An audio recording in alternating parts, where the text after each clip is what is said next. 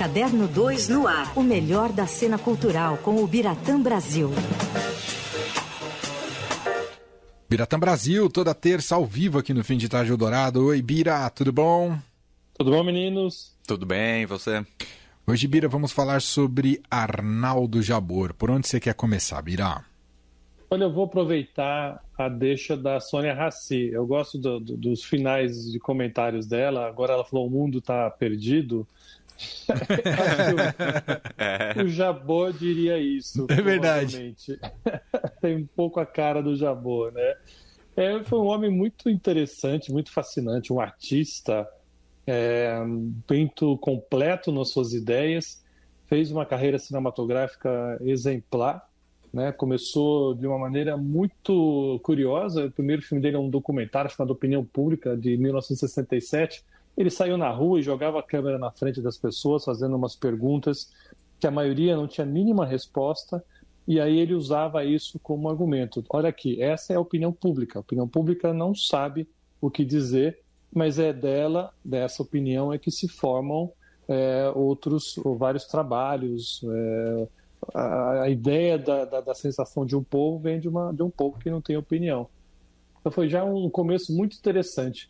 Aí eu acho que ele fez um dos seus melhores filmes, para mim é o melhor filme dele, Toda a Nudez Será Castigada, filme de 73, que ele já foi o primeiro contato dele com a obra do Nelson Rodrigues.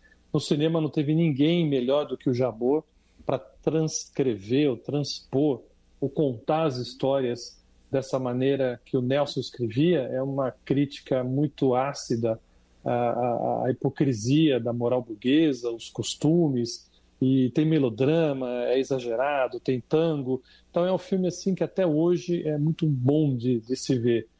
É, eu gosto também, meu segundo filme nessa linha é um, um, o que ele fez um pouco depois, chamado Tudo Bem. Então, é, é um filme que iniciaria uma chamada trilogia do apartamento, porque ele com a falta de verbas cada vez maior, ele teve que diminuir os locais de filmagem e se concentrando sempre num espaço só. Aqui é, é, é, é maravilhoso, tem Fernanda Montenegro e Paulo Gracino, ou seja, dois monstros sagrados da atuação brasileira, é, vivendo num, num, apartamento que, que passa por uma reforma, e aí aquela confusão toda, e ali ele faz uma. mostra as contradições daquela sociedade brasileira, afinal já início da redemocratização, é, e eram famílias que eram vítimas do fracasso do milagre econômico, né, que tanto apregoou é, o regime militar. E aí, nessa continuação de filmes em lugares fechados, ele fez o Eu Te Amo, um filme que fez muito sucesso nos anos 80 com a Sônia Braga e o Paulo César Pereio. E é, seis anos depois, em 86, um filme que deu o prêmio para Fernanda Torres de melhor atriz do Festival de Cannes, Eu Sei Que Vou Te Amar. Também é uma espécie de psicodrama, psicodrama né, de um casal mais jovem. Era ela, o Thales Panchacon.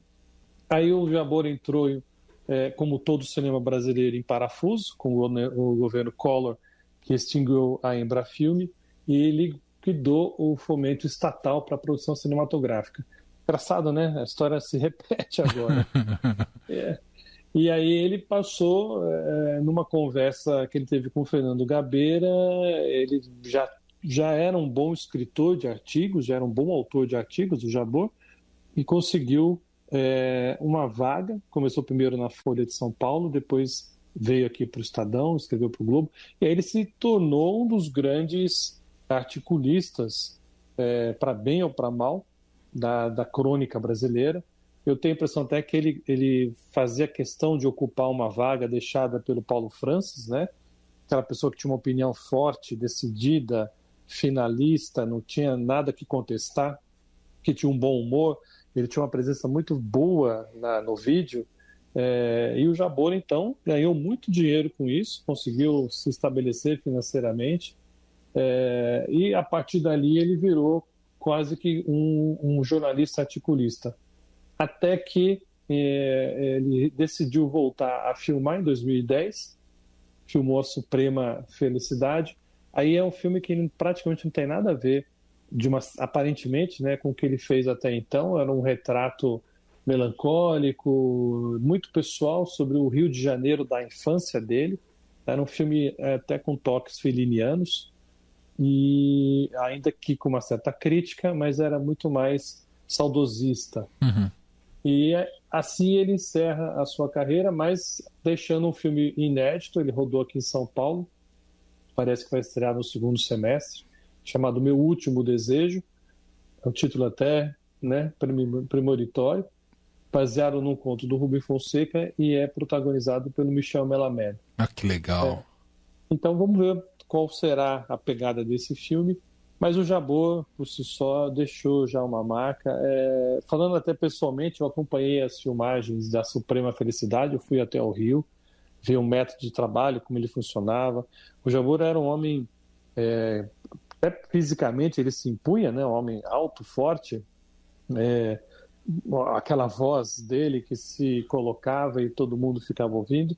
É, mas ele era uma pessoa muito doce, ele tinha uma mania como a do, do, do, do do, poeta de chamar as pessoas pelo, pelo, pelo diminutivo. É, Vinícius de Moraes fazia isso, chamava Tonzinho, é, e, o, e o Jabor fazia isso. Eu chegava, ele me chamava de Biratanzinho. O Biratanzinho? É. Então ele, ele, E o Biratã é, é alto também, é, viu, gente? Também sou alto, então, né? E aí já viu, ficava até engraçado. Mas era uma maneira muito, muito carinhosa dele de, de se relacionar.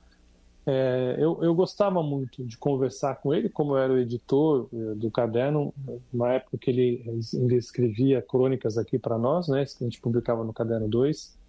A gente trocava ideias, ele me ligava às vezes para dizer que estava sem ideia nenhuma, o que, que podia dar de sugestão para ele. E eu falava, vamos ver, do que, que você não meteu o pau ainda? Vamos ver aqui. não faz assim, o Biratanzinho. Eu falei, não, tô brincando. E, enfim, era uma pessoa pra, por quem eu tinha, tinha tenho uma, uma grande afeição. E acho que faz falta, né, é, na atual situação, Sem com dúvida. tanta gente falando à vontade, criticando, mentindo, expondo coisas. Eu, eu tenho a impressão que o, o Jabu ia, ia delirar é, se fosse comentar o que aconteceu só nos últimos seis meses. Não precisa nem ser muito tempo mais. A gente. Isso. Ô, Bira, a gente até pegou um, um, trecho de um comentário dele, né, para ilustrar hum. aqui, ele, ele justamente fazendo críticas ao governo Bolsonaro. Isso foi o ar no Jornal da Globo. Vamos ouvir aqui, ó. Já falamos muito sobre ideologia e política da gestão Bolsonaro, mas há um outro aspecto importante que não tem sido analisado: o problema sexual do presidente, dele e do seu entorno. Vocês já repararam como o tema homem e mulher é tratado por Bolsonaro, mesmo antes dele ser eleito? Só se fala em sexo. As observações e metáforas sempre tocam nisso. Bolsonaro já brigou com uma deputada a quem não estupraria. Já disse no ar que gastava dinheiro em Brasília comendo gente. E é muito estranha a sua fixação em atacar a homossexualidade, como Golden Shower, o chuveirinho de ouro no carnaval, lembra? Disse que preferia morrer a ter um filho gay, que só daria abraços héteros nos políticos. Há uma sexualidade torta no executivo que acaba pautando uma vida política perversa. Tá aí um trecho do, do comentário. Sensacional, né, Vira? Muito bom, e era ótimo quando ele mandava os textos, eh, lendo os textos dele, eu ouvia essa voz é, como se estivesse falando no meu ouvido. Ele realmente escrevia como falava. É, era muito interessante. É. Ele mesmo sabia disso. Eu entrevistei quando, em 2014, saiu um livro chamado Malabarista, que trazia ali textos que ele mesmo selecionou para publicação, né? E ele falava: eu sei que eu não sou unanimidade, eu sei que eu erro, tenho, tenho certeza disso, mas o que eu quero é ter o leitor é, concordando ou discordando, mas é, ouvindo, fazendo a relação que a gente precisa ter de comunicação. Porque senão isso não, não temos. Se não tiver essa comunicação, não tem futuro, não tem jeito esse país. E ele estava certo falando em 2014, já preconizava muita coisa que agora a gente está vendo, né? É. A gente também tirou um trecho é, da, da, do Roda Viva de 2000 e... Roda Viva, Viva de 2014. Foi a última entrevista 2014, que ele deu a, a, lá pro Roda Viva. Vamos ver um trecho aqui. Eu tinha Acho feito oito filmes e não tinha dinheiro nenhum. Eu tinha feito uh, oito filmes, dos quais três foram blockbusters. Foram, foram alta bilheteria que hoje não, não existe. O Eu Sei Que Vou Te Amar, por exemplo, que é um filme com dois personagens falando durante uma hora e cinquenta, fez 5 milhões de espectadores quase. Virou um coach. E você ganhou bastante dinheiro com os seus Nenhum. filmes? Não? Nenhum. Por quê? Porque não se ganha dinheiro em cinema, é impossível. A menos que você faça um, uma comédia bem vagabunda ou um filme bem sórdido. Tá entendendo? Como muitos estão sendo feitos assim hoje em dia no Brasil, e as pessoas vão se adaptando a isso. Se você não fizer isso, se você tentar fazer um filme mais reflexivo, ou um pouco mais crítico, ou um pouco mais profundo, você dança. Tá aí, Arnaldo Jabor, muito bom. Não parece o Paulo Francis falando também? Verdade. Uma argumentação parecida com a do Paulo Francis. Né? Claro, cada um o seu estilo, o seu jeito, seu pensamento, é, mas é, essa, essa firmeza na argumentação, essa certeza no que está dizendo, é, é, muito interessante. E isso, uma pena que é, E- ele logo ficou doente e depois já não conseguia mais. E sempre retratando com ironia a tragédia brasileira, né, Bira? Exatamente. A- a- o foco da obra dele, se for pensar o mais macro possível, é isso: avaliar a sociedade brasileira, em especial a classe média. É, os filmes dele eram muitas vezes microcosmos daquela nossa sociedade daquele momento e mostra isso: as tragédias, as fragilidades, os fracassos. É, quando ele põe duas pessoas para conversar, como ele falou, não, não, eu sei que eu vou te amar. é, é genial. O filme realmente, surpreendentemente, fez aquela quantia de pessoas, de, de- de ingressos vendidos, para um filme que era puramente conversa, reflexão. É, mas as pessoas parece que estavam querendo ouvir isso na época, pegou muito certo, deu muito certo. É, e era um texto escrito por ele. Então, realmente você via que as personagens eram é, o próprio, eram pró- os próprios faziam o papel de Jabor em cena. Vamos ouvir aqui um trecho do Eu Sei Que Eu Vou Te Amar. Boa. Você diz que era bom e pede perdão por ser bom? Olha que loucura. Quando você era bom pra mim, estava sendo mal. Logo, quando foi mal, era por pura bondade. Ou seja, agora, pedindo perdão por ser bom, pois bondade e maldade, você fica perfeito, não é? Olha, essas mulheres, isso foi um exercício de liberdade que eu fiz. Porque quando você se apaixonou por outro cara, caiu entre nós um, um raio, um raio elétrico, uma guitarra elétrica. Fiquei aprisionado numa espécie de ódio contra você que ia me levar à morte. A única coisa que eu podia fazer era me salvar de você. De mim? É, salvar de você. Um trecho do Eu Sei Que Vou Te Amar que Fernanda Torres se tornou, né? Foi, enfim, ganhou projeção internacional, né, Bira? Ela ganhou o prêmio de melhor atuação feminina em Cannes naquele ano, é. É. Uma premiação. E, engraçado, né? Você ouvindo a Fernandinha, ela tem né, aquela entonação que muitas vezes lembra a, a mãe, né? O jeito que a mãe que Super. falar. Só que mais jovem, claro, e ali mais jovem ainda naquela época. Hoje ela tem uma voz um pouco mais grave, mas é, era isso. Você perceber, você botar o Jabor falando essas frases, sai perfeitamente no, na, na bocadura dele. Ele conseguiria dizer aquilo porque é o que ele realmente pensava. É uma pessoa que, que tinha seus defeitos, tinha seus pensamentos. Ele dizia que o maior presidente brasileiro de todos os tempos foi Fernando Henrique Cardoso. Ele condenava muita coisa no governo petista. Já naquela época, né, início do, do governo do, do PT, ele, ele dizia: vamos tomar cuidado. Eu estava lendo uma crônica hoje. Vamos tomar cuidado com o radicalismo, com o enfrentamento, com a falta de discussão, que isso não leva a nada. E é muito do que a gente está passando por hoje, infelizmente. Então, pensadores como Jabor fazem falta e ele especialmente vai fazer muita. Muito bom.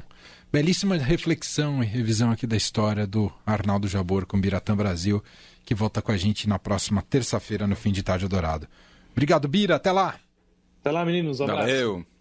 Fim de tarde. Eldorado. Aí precisamos fechar, né, Leandro, com ouvindo Rita Lee com Amor e Sexo, que nasceu a partir de uma crônica do, Exato. do Arnaldo Jabor. Publicada justamente no Estadão. O artigo era chamado O Amor Atrapalha o Sexo. Ô, Bira, você tá ainda aí? Eu tô aqui. Você lembra dessa? Você era editor do Caderno 2 nessa crônica, Bira? Nessa eu não era, mas eu já estava circulando pelo caderno do. eu, eu, eu, eu te disse tchau sem lembrar dessa história, Bira, mas é que me. Eu também me esqueci dela. é, não. não, é muito importante mesmo. Realmente é- é- era você vê né, a, a, como que a, essa fala poética, que ele gostava muito das metáforas, às vezes, para usar, para dizer o que ele queria dizer, é, se encaixavam bem até em canções. E aí a Rita Lee e o Roberto Carvalho conseguiram dar uma musicalidade a essa crônica e ficou realmente muito legal. Vamos ouvir agora. Vamos. Abraço, Birá. Abraço.